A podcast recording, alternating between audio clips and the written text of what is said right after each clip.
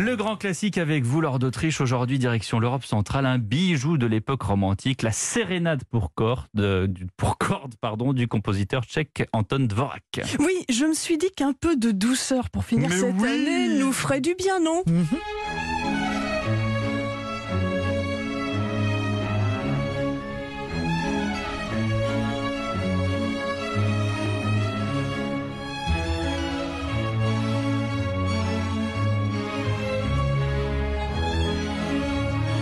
Alors l'histoire de la composition de cette sérénade est assez belle. Dvorak l'a composée en 12 jours seulement, 12 jours pour écrire 30 minutes de musique.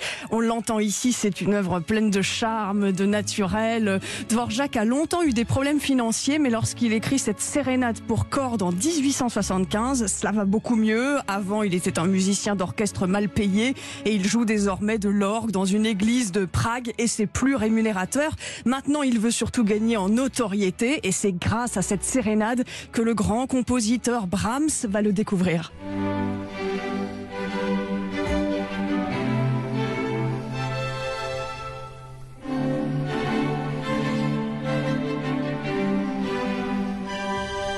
Mais pourquoi il écrit une sérénade euh, et pas une symphonie, par exemple? Alors sans doute parce que la sérénade est une forme plus aérée que la symphonie. Au début du 19e siècle, on écrit énormément de symphonies, Beethoven, Schubert, plein d'autres, des œuvres longues avec un cadre à respecter. Mais dans la deuxième moitié du 19e siècle, eh bien la sérénade revient à la mode. Tchaïkovski, Brahms, Strauss euh, en écrivent et celle de Dvorak ici est superbe. Il jouait lui-même du violon et de l'alto et donc il sait utiliser les cordes pour leur qualité lyrique.